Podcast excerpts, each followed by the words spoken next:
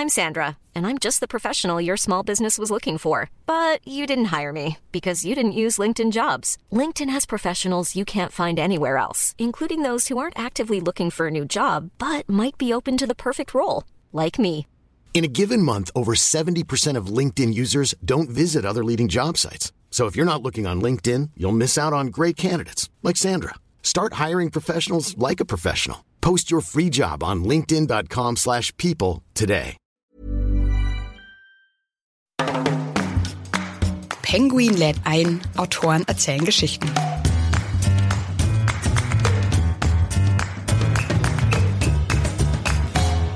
Und das Schöne daran, das ist nicht fiktiv, das ist nicht einfach nur Belletristik, hat mit uns nichts zu tun, sondern dieses Mittelalter hat mit uns heute noch wahnsinnig viel zu tun und ganz vieles verbindet uns mit den Menschen und den vielen, vielen tollen Geschichten jener Zeit bis heute. Und sagen wir mal so, da könnte der Trost in der Ablenkung und der guten historischen Unterhaltung vielleicht liegen. Hallo und herzlich willkommen bei Penguin lädt ein, Autoren erzählen Geschichten. Mein Name ist Ann-Kathrin Eckhardt. Ich moderiere diesen Podcast alle zwei Wochen im Wechsel mit meiner Kollegin Andrea Lindner. In jeder Folge lernen wir gemeinsam spannende Autorinnen und Autoren kennen und natürlich ihre Bücher. Schön, dass ihr heute dabei seid. Normalerweise sage ich an dieser Stelle ja immer, heute bei mir im Studio zu Gast ist, aber gerade ist ja alles etwas anders. Auch wir sind mit diesem Podcast ins Homeoffice gezogen und empfangen unsere Gäste nicht mehr im Studio des Random House Verlags, sondern unterhalten uns mit ihnen per App. Mein heutiger Gast sitzt also in Hamburg. Tillmann Bendikowski heißt er, ist 54 Jahre alt und promovierter Historiker und Journalist. Er schreibt für Print und Hörfunk und betreut historische Ausstellungen und Forschungsprojekte und ist Autor zahlreicher historischer Sachbücher. Sein jüngstes ist im September bei C. Bertelsmann erschienen. Ein Jahr im Mittelalter heißt es und ist kein gewöhnliches Geschichtsbuch. Denn vorrangig geht es nicht um Kriege, Kaiser oder Könige, die kommen zwar auch darin vor, aber hauptsächlich geht es um das einfache Volk. Wie haben die Menschen im heutigen Deutschland im 12. Jahrhundert gegessen, gefeiert, gekämpft, geherrscht, geglaubt, gebeichtet und auch geliebt? Und was galt damals als gutes Leben? Tilman Bendikowski schreibt, die allermeisten Menschen wären schon froh, wenigstens das Notwendigste zu haben. Ausreichend zu essen zum Beispiel, ohne Angst um das tägliche Brot. Und dazu noch Gesundheit, um dieses Essen auch genießen und ohne Zahnschmerzen kauen zu können. Herzlich willkommen, Tilman Benikowski. Hallo, Volker, ich grüße Sie. Ich muss sagen, als ich das Buch gelesen habe, jetzt in Corona-Zeiten, hat sich gleich so ein bisschen Erleichterung oder es ging mir gleich ein bisschen besser, als ich das gelesen hatte. Sehr schön. Und zwar ja, weil einem nochmal so bewusst wird, also es ist nichts Neues, dass es den Menschen im Mittelalter schlechter ging als uns, aber es setzt alles nochmal äh, so in Relation. Auch damals gab es ja schon verschiedene äh, Krankheiten und wie die Menschen damit umgingen und wie schlecht es ihnen damals ging. Und ich habe mich öfters bei dem Gedanken ertappt, jetzt stell dich mal nicht so an und sei froh, dass du nicht damals gelebt hast. Naja, also der, der Trost mit dem Leid einer vergangenen Zeit, das trägt ja immer nicht sehr weit, aber in der Tat, andere Probleme gab es eben auch schon im Mittelalter, aber viel mehr Trost oder sozusagen Ablenkung in Zeiten wie diesen kann so eine Geschichte vielleicht auch dieses Buch vielleicht leisten, indem es einfach wunderbare Geschichten erzählt, sozusagen uns aus unserer heutigen Zeit entführt in eine Zeit, in der unglaubliche Sachen möglich waren und unglaubliche Sachen auch geschahen. Und das Schöne daran, das ist nicht fiktiv, das ist nicht einfach nur Belletristik, hat mit uns nichts zu tun, sondern dieses Mittelalter hat mit uns heute noch wahnsinnig viel zu tun und ganz vieles verbindet uns mit den Menschen und den vielen, vielen tollen Geschichten jener Zeit bis heute. Und sagen wir mal so, da könnte der Trost in der Ablenkung und der guten historischen Unterhaltung vielleicht liegen. Ja, total. Also ich, ich habe mich denen auch sehr nahe gefühlt, den Menschen, aber dadurch kam das auch bei mir zumindest dieses Gefühl, mhm also was jammern wir hier was die dort alles erlebt haben damals. Und es sind ja sehr viele Parallelen schon. Auf dieses ganze Krankheitsthema kommen wir später noch. Aber bevor wir einsteigen in das Leben der Menschen im 12. Jahrhundert, können Sie für alle, die mit dem Mittelalter jetzt nicht ganz so vertraut sind, so grob skizzieren, in was für einer Zeit wir uns da befinden? Also wir befinden uns in einer Zeit, die für den Historiker ganz furchtbar ist. Wir befinden uns im 12. Jahrhundert. Das ist eine Zeit, wo wir nicht allzu viel Quellen und Dokumente zur Verfügung haben. Also wer mit dem Mittelalter sozusagen sozusagen in der historischen Erzählung einen schnellen Sieg davontragen will, der nimmt dann meistens das späte Mittelalter, ne? das 14., 15. Jahrhundert. Da haben wir auch mehr Material.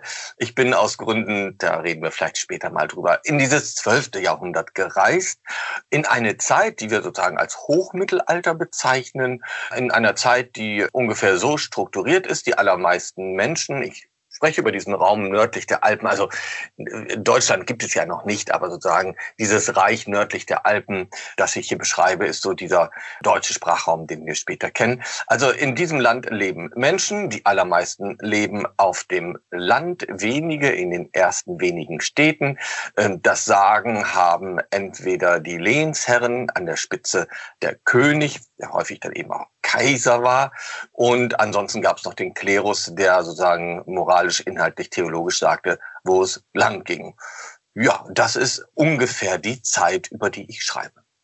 Und die Päpste rivalisierten damals, glaube ich, mit den, mit den Kaisern. Genau, wir haben im 12. Jahrhundert wie zu anderen Zeiten auch sagen ganz, ganz menschliche Zustände in den Machtzentren, also an den Königshöfen, genauso wie an den Fürstenhöfen und natürlich auch im Vatikan. Wir erleben auch in dieser Zeit etwas, was wir heute unter ganz anderen Vorzeichen kennen, dass es mal zwei Päpste gibt, nicht weil er im Ruhestand ist und sich zurückgezogen hat und möglichst nicht dazwischenfunkt, sondern äh, es gibt Papst und Gegner gegen Papst und da muss man sich entscheiden, auf welche Seite steht man sich. Das ist selbst für einen Kaiser eine keine ganz ungefährliche Situation. Das heißt, um Macht wird gekämpft, auch im 12. Jahrhundert. Und was jetzt in Ihrem Buch, was häufig vorkommt, ist ja, dass die Menschen im 12. Jahrhundert hatten sehr oft mit Hungersnöten zu kämpfen. Und ich will eine Stelle kurz zitieren, die Sie schreiben. Der Hunger verändert alles, nicht nur die Essensgewohnheiten, sondern das ganze Leben und damit das Zusammenleben der Menschen. Wer einmal selbst miterlebt hat, wie Lebensmittel erst knapp werden und dann völlig fehlen, weiß es. Bei Hunger fallen viele Schranken. Es war auch so eine Situation, wo ich mich jetzt an jetzt erinnert hatte, wo ja überhaupt noch nichts knapp wird, aber trotzdem schon einige Schranken fallen. Wie ja. gingen die Menschen damals mit diesem Hunger um? Was haben die gemacht, um den irgendwie zu stillen? Jetzt haben Sie natürlich gerade so ein, so ein Beispiel rausgefischt, was natürlich sehr, sehr anstrengend ist. Aber ich will das daran vielleicht mal zeigen, wie ich an dieses Buch herangegangen bin. Die Idee war sozusagen, wir reisen in eine vergangene Zeit, also jetzt hier in das 12. Jahrhundert, stellen uns sozusagen auf die Straßen einer Stadt oder äh, an den Rand einer Straße oder eines äh, Weges und schauen, wer vorbeigeht. Und wir schauen uns in dieser Welt um. Wie ist das Wetter? Äh, wann wird es dunkel? Was essen die Leute? Was haben sie an? Wie bewegen sie sich fort? Wie reagieren sie auf Zwischenfälle? An was glauben sie? Und was tun sie, um auf das Beispiel zu kommen, etwa wenn die Nahrungsmittel knapp werden? Also darum geht es in diesem Buch. Es geht weniger darum, äh, sozioökonomisch, was sind die Bedingungen für eine Hungersnot, sondern genau, was geschieht, wenn wirklich Nahrungsknappheit eintritt. Und das ist etwas, auf die Frage zurückzukommen, dieses 12. Jahrhundert ist eine Zeit, wo jede Generation Hunger und Hungersnöte erlebt. Das ist etwas, das können wir uns heute überhaupt nicht mehr vorstellen. Das sagen, Hunger ist in Permanenz Alltag. Und deshalb ist das Essen mehr als Nahrungsaufnahme Essen ist Überleben, genauso wie äh, Vorräte anlegen. Eine Überlebensstrategie ist Leben im 12. Jahrhundert heißt Überleben.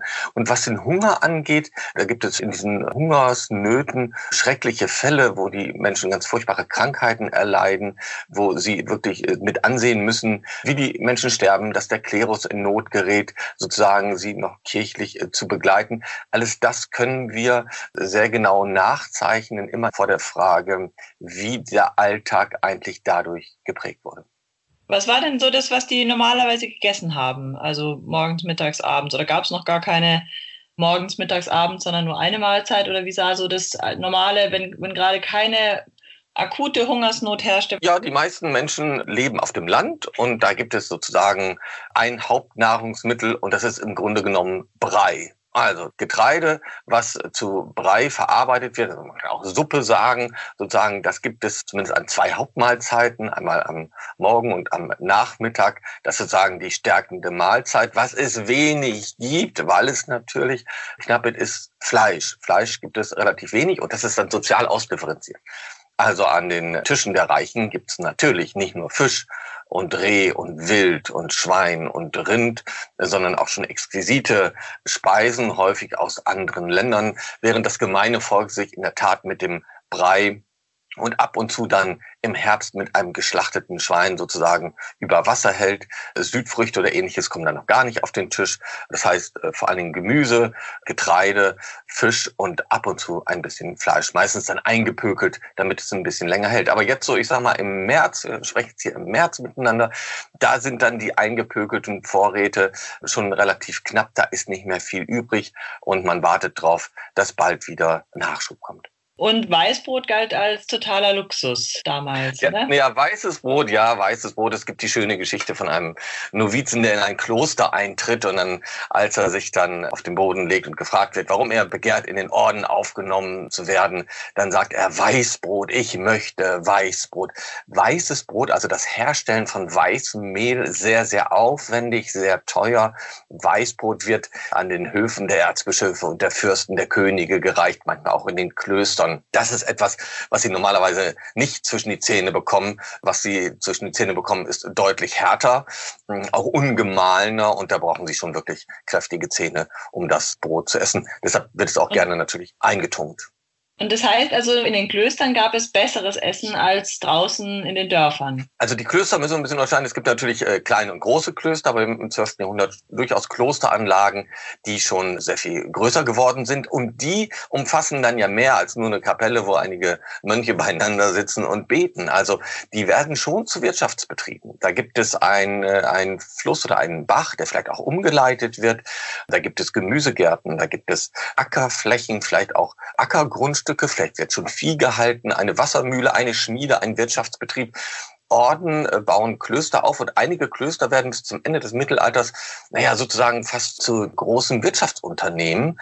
Und Orden haben die Möglichkeit, Vorräte anzulegen. Deshalb in Hungersnöten immer ein guter Tipp, an die Pforte eines Klosters zu klopfen. Nicht nur, weil die Mönche quasi von Amts wegen gehalten sind, Almosen zu geben und etwas abzugeben und zu teilen, sondern Klöster haben in der Regel auch einen vergleichsweise gut gefüllten Vorratskeller. Und mussten dann auch was abgeben, wenn wer geklopft hat, oder? Ja, was heißt, sie mussten? Sie haben es ja getan. Das ist auch etwas, was wir uns heute gar nicht mehr vorstellen können. Die Motive dieser Menschen im 12. Jahrhundert, nicht nur die Mönche, auch der, der einfachen Menschen, aber auch der Fürsten und Herrschenden, ist natürlich tief geprägt von einer christlichen Welt, von der wir heute oder die allermeisten von uns höchstens noch den Hauch einer Ahnung haben. Das Leben war ja wunderbar geordnet. Also der liebe Gott hat es ja eingerichtet. Und alles, was im Leben geschah und um mich herum geschah und was ich sehen konnte, das war ja entweder das Werk Gottes oder des Teufels und deren Wirken konnte ich jeden Tag sehen. Also sozusagen der Mensch im 12. Jahrhundert steht morgens mit Gott und dem Teufel auf und geht auch abends mit ihm wieder ins Bett. Sinnbildlich natürlich.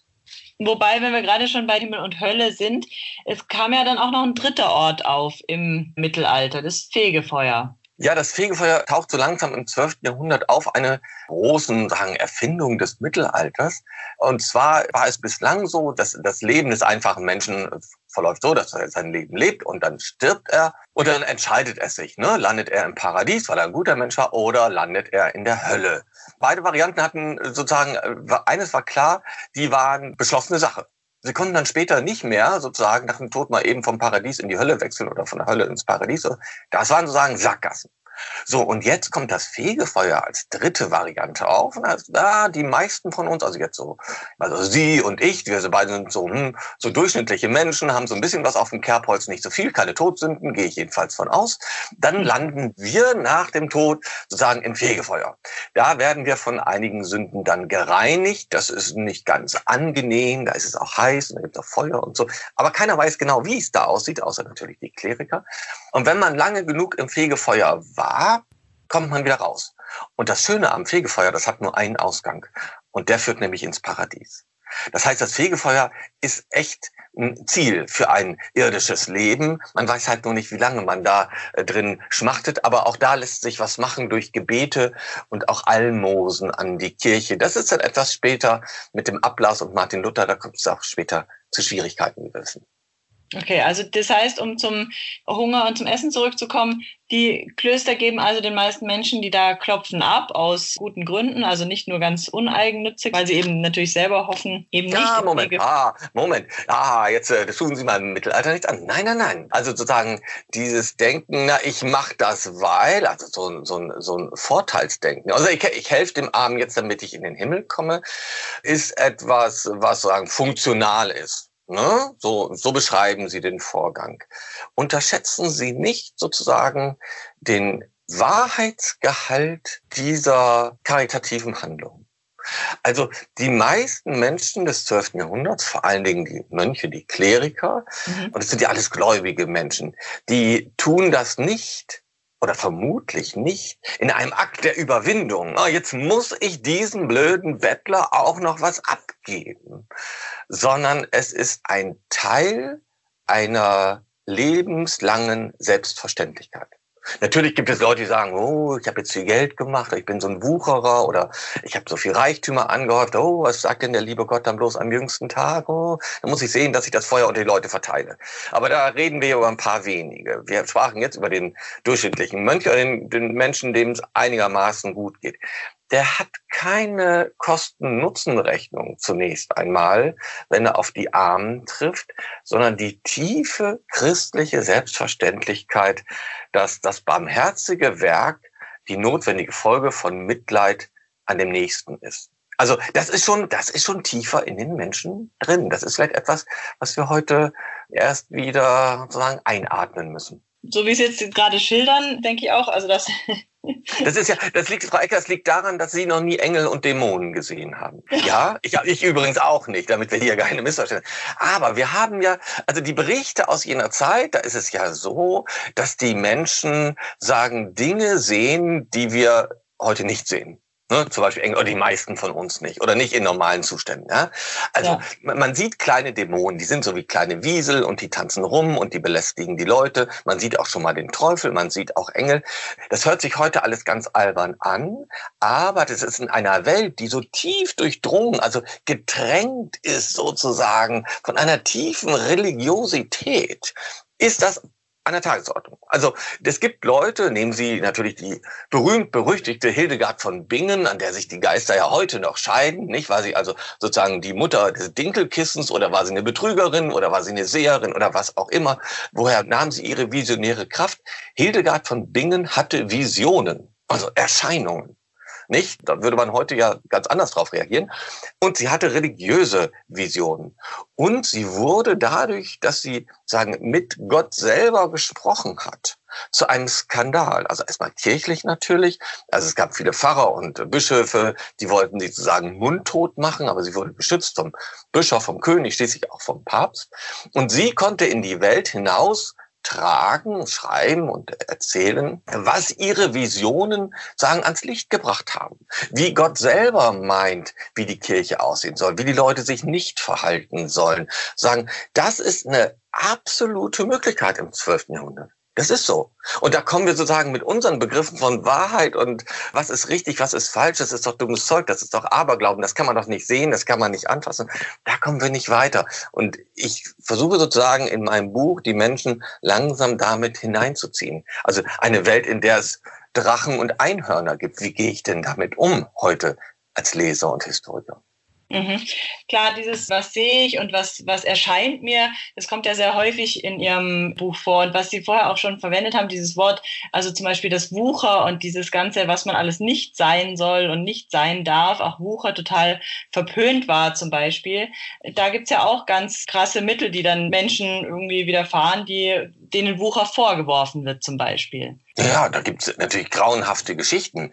Also Wucherer, die vorher nicht gebeichtet haben oder die nicht Buße getan haben, die ihren Reichtum nicht geteilt haben oder Sachen nicht zurückgegeben haben, die finden keine ewige Ruhe. Ja, die werden noch nach Jahren, Jahrzehnten müssen die wieder ausgegraben werden aus den Gräbern. Häufig werden sie auch gar nicht auf den Friedhöfen beigesetzt, wo man sie furchtbar entzerrt und Angst entstellt, häufig völlig unverwest wiederfindet. Es gibt Berichte, dass Wucherer in der Hölle schmoren da muss ich so ein bisschen sagen, na ja, quellenkritisch, hm, hm, hm. wer kann denn im 12. Jahrhundert lesen und schreiben? Genau, die Kleriker.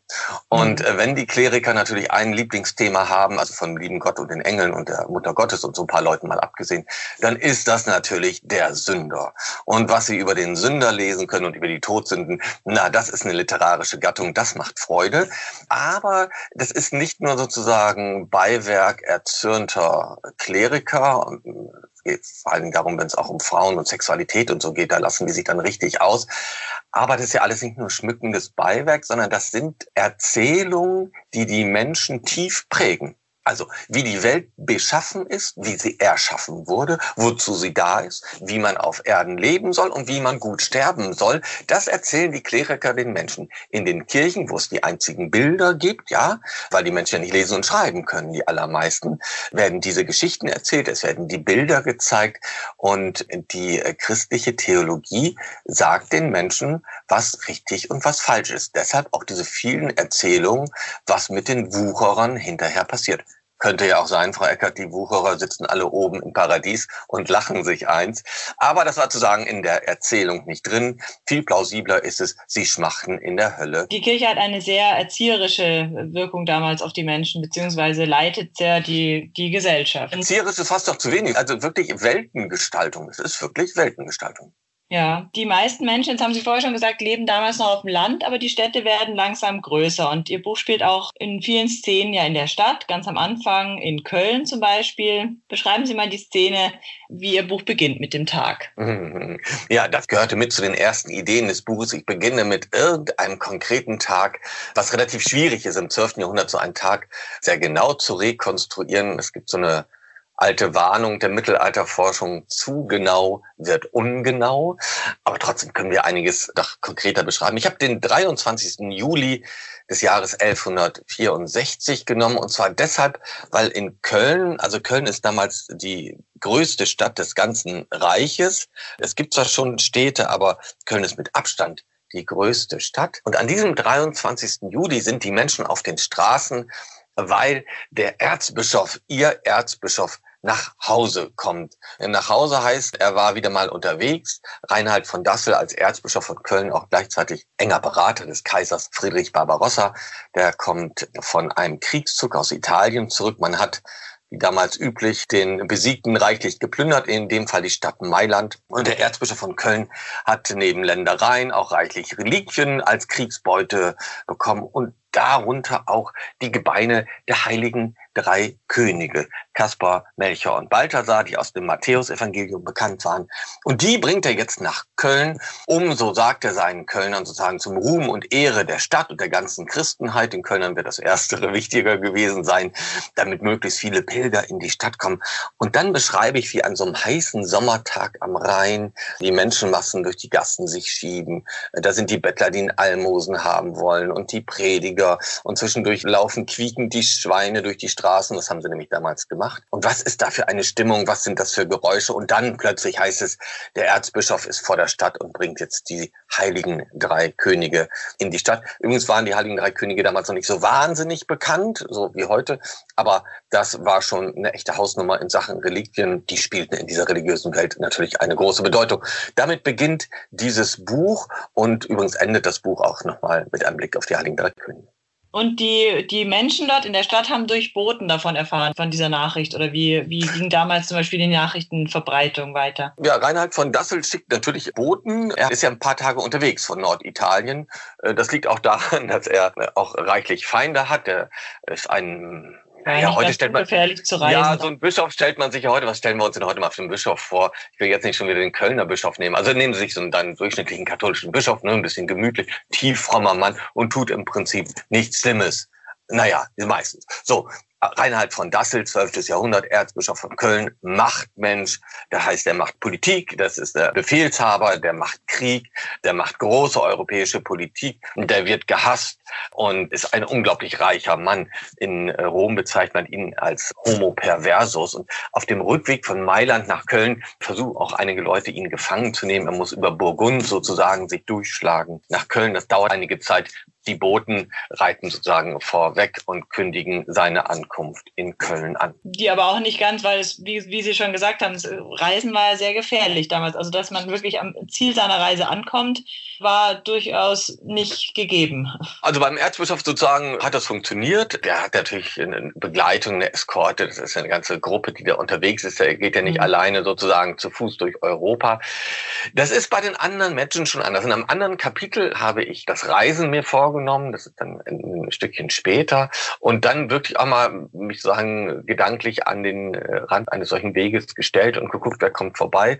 Und das fängt Bei damit Weg an. Ist auch schon Weg ist auch schon viel, ne? Also da, wo wir alte, alte Römerstraßen haben, da geht es dann einigermaßen flott voran. Andere Wege entstehen immer wieder neu, weil sie niedergetrampelt werden. Also äh, wie weit kommt man? Also man sagt, so ein durchtrainierter Erwachsener im 12. Jahrhundert, wenn er nicht allzu schwer beladen ist und gesund ist, der schafft bis zu 40 Kilometern am Tag. Das ist relativ viel. Ein Reiter kommt auf 60 Kilometer. Und wenn sie natürlich mit einem Schiff flussabwärts, dann geht es deutlich schneller und sie äh, überwinden sehr viel schneller größere Distanzen.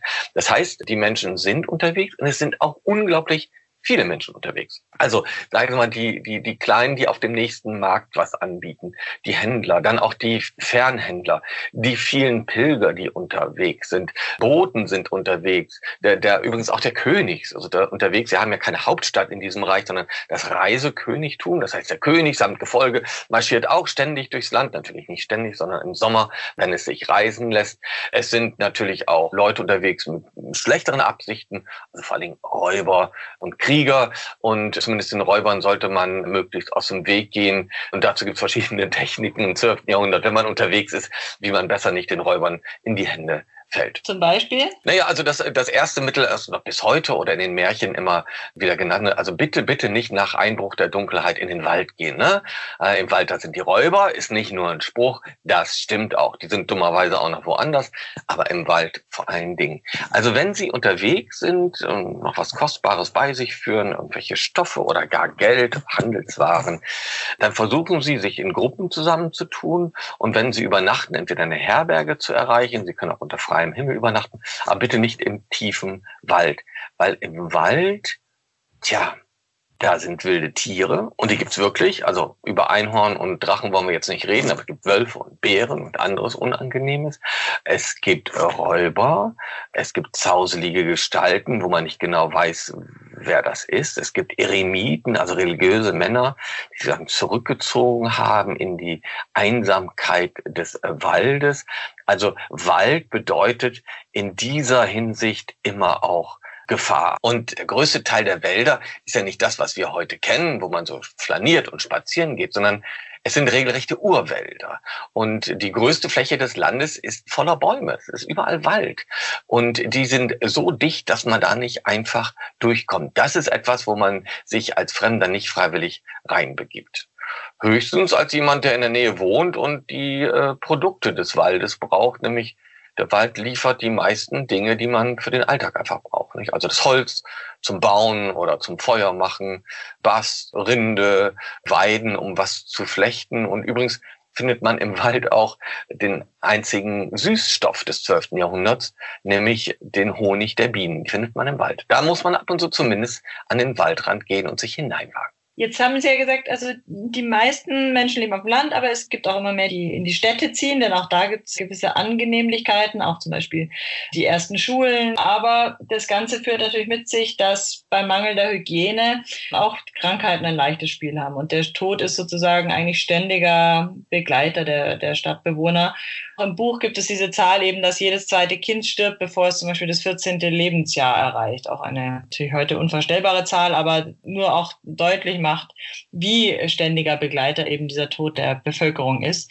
Wie gehen denn die Menschen dort mit den Seuchen um, die es zu der Zeit damals gab, mit den Krankheiten? Was sind die Mittel dagegen? In diesem 12. Jahrhundert habe ich sozusagen als die, die große Seuche die Lepra, also die Pest haben wir noch nicht. Pest kommt dann im 14. Äh, Jahrhundert. Dann später, genau. Und ich habe mich dann doch sehr versucht, auch in diesem Jahreslauf in dem 12. Jahrhundert zu bewegen. Die Lepra-Erkrankung ist etwas, ich habe das einmal beschrieben, man kann die Lepra von weitem hören. Also sagen, das Klappern, also dieses Holz aufeinanderklappen, die müssen diese Klappern mit sich tragen.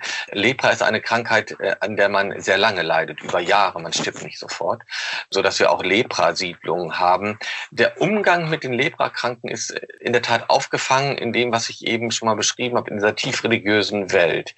Das ist in der Tat der Aussatz. Die Menschen werden sagen, separiert. Das sind die Aussätzigen. Vielleicht sind sie auch von Gott bestraft.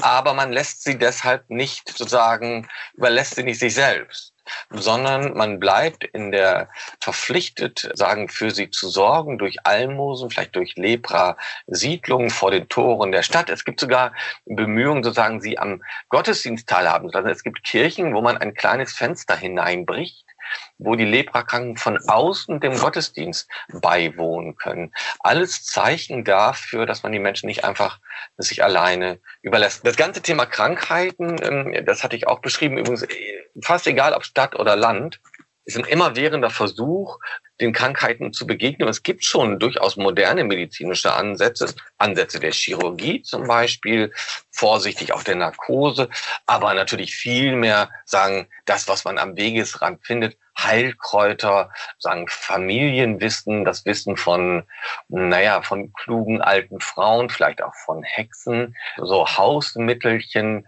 bis hin zum Zauber und zum Gebet, also sagen die Spannbreite der Möglichkeiten bei Erkrankungen, da gab es eine reiche Auswahl. Wobei Elefantenknochen zum Beispiel kommen ja auch ja. vor, vielleicht nicht so ganz ja. an Hausmittelchen sind. Naja, also das ist Hildegard von Bingen, äh, eine Frau, die nun wirklich ausgewiesen kenntnisreich ist, übrigens an der außereuropäischen Medizin, das muss man auch wirklich wissen. Und einiges liest sich natürlich bizarr. Ich habe natürlich das Beispiel genommen, also wenn man eine verstopfte Nase hat, dann empfahl Hildegard von Bingen relativ einfach. Man legt den Nasenknochen eines Elefanten einige Zeit in die Sonne, dass er sich erwärmt. Und dann nimmt man diesen erwärmten Elefanten-Nasenknochen, legt ihn sich selbst auf die Stirn und dann löst sich die Verstopfung, die Nase wird wieder frei, der Stirn, der Kopfschmerz schwindet und man gesundet. Hm, damit kann man wenig anfangen, genauso wenig wie mit dem Hinweis von Hildegard von Bingen, wenn man, hm, sagen wir mal, eine gewisse Schwäche der Lände verspürt, möge man sich Stiefel aus dem Leder des Einhorns machen. Auch das ein Rezept, was sozusagen nur für Privatversicherte realisierbar war, weil wer konnte sich schon ein Einhorn halten. Also das waren natürlich so Extreme. Es gab auch äh, Überlegungen, wie man mit Steinen therapieren kann, mit Wasser, mit Tees, mit Umschlägen und Ähnlichem. Also die Menschen des 12. Jahrhunderts sind nicht vollständig hilflos, wenn es um Erkrankungen geht. Es gibt auch ein paar bizarre Überziehungen, aber das heißt, es gab Möglichkeiten, dem Ganzen zu begegnen. Lachen musste ich auch bei dem Hinweis, dass man Kinder bei Fieber aufs Dach setzen solle. Ja, oder es gab, es gab auch Kinder, die ständig schreien. Da buddelt man sozusagen einen kleinen Tunnel durch einen Erdhaufen und dann zieht man das schreiende Kind hindurch und dann verstummt es. Naja, da würde man heute sagen, das kann dann auch sehr unterschiedliche Gründe haben, warum das Kind dann plötzlich verstummt. Aber das sind natürlich mehr Zeichen sozusagen elterlicher Hilflosigkeit, denn ernst gemeinter therapeutischer Ansätze. Ne? Und auch noch sehr interessant war, kommen gleich noch auf Frauen-Männer-Verhältnisse Verhältnis, aber auch die Gebärmutter stellten sich die Männer als gefährliches Tier vor. Menstruationsblut galt als giftig, das heißt, die Frauen mussten zu Hause bleiben, sollten zu Hause bleiben, durften nicht raus, während, der, während sie ihre Menstruation hatten und waren ja sowieso sehr Wesen und Menschen zweiter Klasse noch im, im Mittelalter. Oder würden Sie es anders sehen? das ist der Moment, wo, wo ich bei Lesungen immer so richtig Stimmung in die Bude bekomme. Wenn ich dann sage, naja, also machen wir uns nichts vor im 12. Jahrhundert, also die Menschen, die, die Frauen sind schon Menschen zweiter Klasse. Und dann macht man so eine bedeutungsschwangere Pause und dann merkt man, wie das Publikum, sollte es vorher ermüdet sein, was es natürlich bei mir nie ist, dann merkt man, wie es so langsam so hochkommt. So, na ja, ganz so vielleicht nicht, aber. Und dann kann man wirklich ein paar Minuten das Thema abarbeiten. Das ist schon sehr schön. Also in der Tat haben wir in dieser tief religiös geprägten Welt die Erzählung der Kleriker, wie denn die Welt und die Menschen erstanden sind. So. Und da ist es natürlich so, der erste Mensch war, hm, war ein Mann, nämlich Adam. Und Eva ist sozusagen die zweitrangige. Sie wurde aus einer Rippe von Adam dann auch noch geschaffen. So, also das ist erstmal so von der Rangfolge, damit wir uns einig sind, ne, Frau Eckert? So, also erst In der einen Schöpfungsgeschichte, ja, gibt so, ja mehrere. Ja, ja. Hm? ja, genau, aber da gab es natürlich nur eine, ne? Also gibt es nur diese eine. So, dann haben wir das schon mal geklärt. Und jetzt kommt natürlich sozusagen das Verhalten dieser beiden. Ne? Also er ist ja so ein, so ein, so ein lieber Netter, ne? Adam so hm, hm, hm, im Paradies und macht alles recht. Und der liebe Gott hat gesagt, darf's alles, nur nicht da vom Baum der Erkenntnis und so. Und Adam Adam ist ja so ein ganz netter, ne? Ah, und dann kommt Eva und was passiert natürlich? Nee, und dann von der Schlange und dann der Apfel und so und dann verführt sie auch noch Adam und es kommt die Vertreibung aus dem Paradies. Und wer war es in Schuld? Eva. Und das hört sich jetzt lustig an, ist es aber gar nicht, weil zu sagen, in der Folge dieser Erzählung die Männer in der Erbfolge Adams stehen und die Frauen in der Erbfolge Evas. Und deshalb ist die kollektive Verdächtigung der Kleriker gegenüber den Frauen jetzt sagen so biblisch so kräftig. Also das sind die, denen man misstrauen muss. Das sind die, die auch moralisch eher schwach werden. Das sind die, die die Männer verführen. Das sind die, die was im Schilde führen. Das sind die, auf die du dich nicht verlassen kannst. Wir können sozusagen diese Geringschätzung der Frauen wahrscheinlich gar nicht überschätzen. Also ich kann das so ganz lustig erzählen, aber das ist natürlich gar nicht lustig. Man könnte sagen, gut, aber im Alltag des 12. Jahrhunderts hat ja auch die Frau ihren Platz. Man guckt mal auf die Burgen. Ne? Wenn der alte Haudegen mal wieder unterwegs ist, dann muss die Frau die ganze Burg organisieren, die ganze Landwirtschaft einer Burg, die Verteidigung einer Burg, wenn sie, wenn sie belagert wird. Auch das müssen die Frauen machen. Sie haben ihren festen Platz im Alltag. In der theologisch sagen, ausgedeuteten Ordnung der Welt sind sie aber eigentlich zweitrangig sehr zweitrangig und es wird auch offen zu Gewalt an Frauen aufgerufen, also oder auch zu Vergewaltigung. Ja, diese eine Stelle, ich weiß, das 12. Jahrhundert kennt selbstverständlich auch die Gewalt und Gewalt gegen Frauen ist sozusagen ebenfalls ein geläufiges Phänomen, auch die Vergewaltigung. Das 12. Jahrhundert ist aber auch sozusagen gleichzeitig der Beginn die gesellschaftliche Gewalt langsam einzuhegen, weil man sieht, also eine Gesellschaft, in der man einfach rumgeht und einfach, wenn man gerade Lust hat, jemand mal eine mitgibt, sozusagen, das ist nicht die Gesellschaft, in der die Menschen leben wollen. Die vielen Bemühungen um Befriedung der Gesellschaft nehmen zu. Also es ist unterschiedlich. Also was nicht so schlimm ist, ist, dass man im Zorn, im Streit mal jemanden erschlägt. Aber grundlose Gewalt, sagen Gewaltexzesse, versucht man jetzt auch rechtlich zivilisatorisch zu greifen. Und gerade der Mann steht im 12. Jahrhundert schon im Zentrum der Bemühungen, hier etwas zu verändern. Das heißt, man versucht, die Männer zu zähmen. Nehmen Sie den Begriff mal positiver, damit auch die Männer ihn schlucken. Die Zivilisierung, das ist ein schönerer Begriff, ne? Also die Zivilisierung des Mannes ist im 12. Jahrhundert schon eine gesellschaftliche Aufgabe, Komma, und damit habe ich bei den Lesungen das Thema meistens auch durch, eine zivilisatorische Aufgabe, die bei einigen Männern noch bis in die Gegenwart anhält. So, dann haben wir es noch gebunden. Aber Schön in der Tat, gespannt, ja. Die, ja ne? und dann habe ich auch sagen, die Lesung wieder befriedet. Also sozusagen, also die Zivilisierung des Mannes, jetzt auch stellvertretend für sagen Eindämmung von Gewalt, von Gewaltanwendung, von nicht staatlicher, nicht organisierter, nicht gerechter Gewaltanwendung ist etwas, was das 12. Jahrhundert schon sehr beschäftigt. Das macht es natürlich auch spannend. Da sehen wir dann auch die ersten sagen, wenn wir reingucken in die Rechtsprechung, ne, was wird wie bestraft, was ist noch zu tolerieren und was nicht. Das spiegelt sich dann sehr schön in den, in den Anklagen, den Prozessen und den Strafen. Auf der anderen Seite spielt ja auch die Liebe zwischen Mann und Frau eine wichtige Rolle, auch im 12. Jahrhundert. Und auch der Liebeskuss zwischen Mann und Frau, den gibt es damals, gibt es schon, oder? Ja, ist natürlich schwer. In den Quellen suchen Sie mal den Liebeskuss. Ne?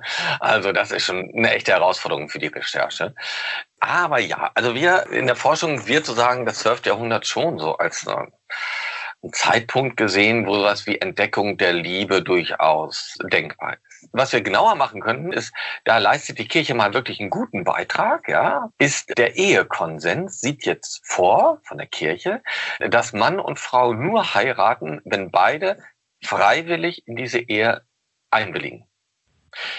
Das ist ein Hammer. Also von wegen hier Ehen werden arrangiert, du nimmst die und du nimmst dann den den dicken den dicken Schwarzen von nebenan mit dem Schopf so. Oder?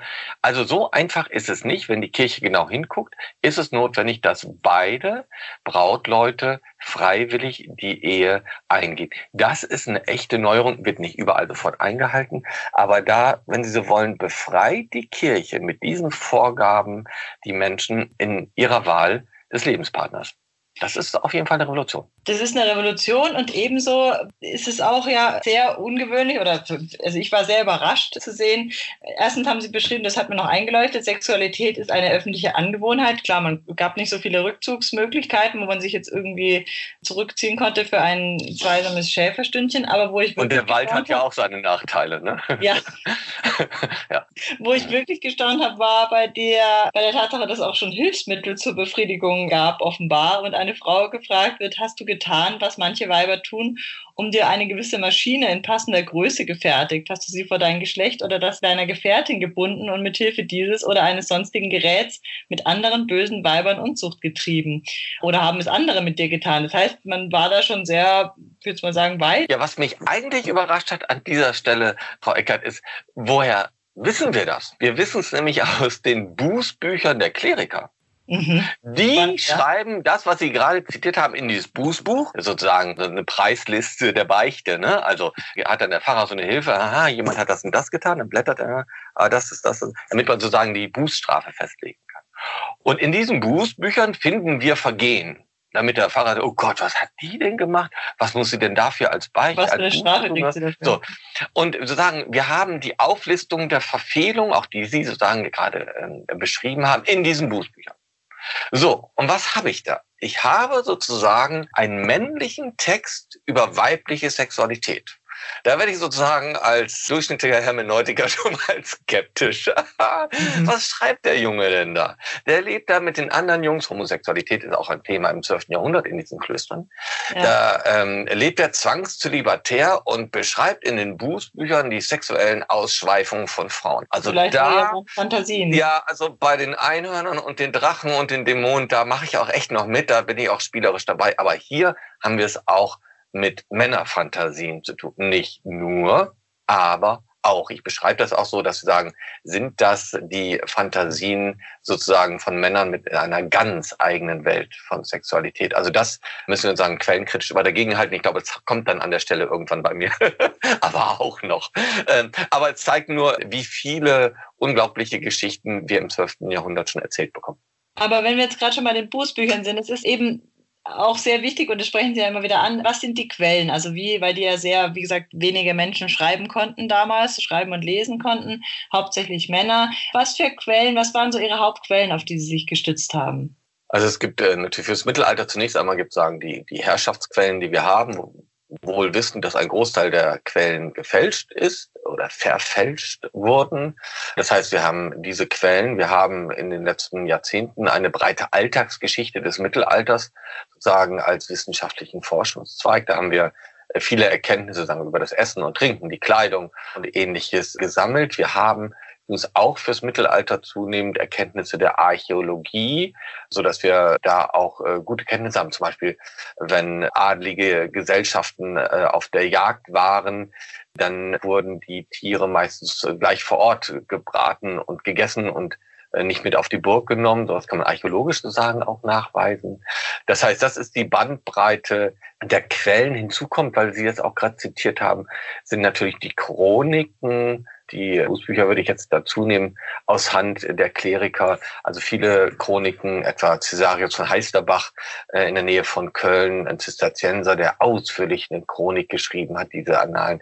Das sind Quellen, auf die wir zurückgreifen können und die sozusagen in einer, wenn wir uns sozusagen seitlich in die Quellen hinein bewegen und nicht gleich fragen, war das jetzt genau so, sondern so ein Gefühl von der Atmosphäre, von der Zeit, dann tragen uns die Quellen sehr schön hinein in dieses 12. Jahrhundert. Und die letzte Frage in diesem Podcast lautet immer, was liegt bei Ihnen gerade auf dem Nachttisch? Was lesen Sie gerade? Auf meinem Nachttisch liegt gerade ein Buch, Die Villa von Herrn Schädlich. Das ist also eine Neuausgabe, also das neueste Buch von ihm. Äh, Schädlich hat vor kurzem eine, eine sehr schöne biografische Skizze über den jüdischen Maler Felix Nussbaum geschrieben, der aus Osnabrück stammt. Ich komme nämlich auch aus Osnabrück.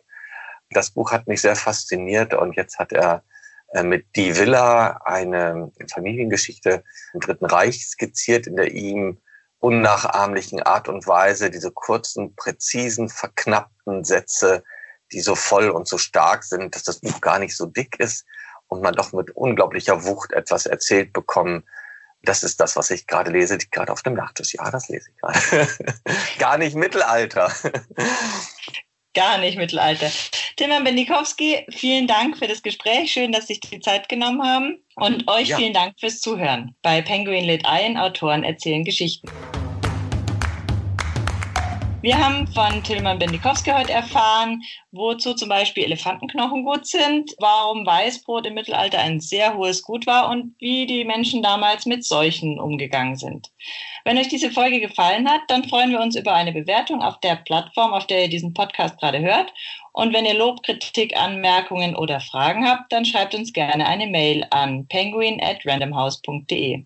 Und jetzt einfach wie immer abonnieren und keine Folge mehr verpassen, egal ob bei iTunes, Spotify, Deezer oder überall, wo es Podcasts gibt. Tschüss und bis zum nächsten Mal, eure Ann-Kathrin.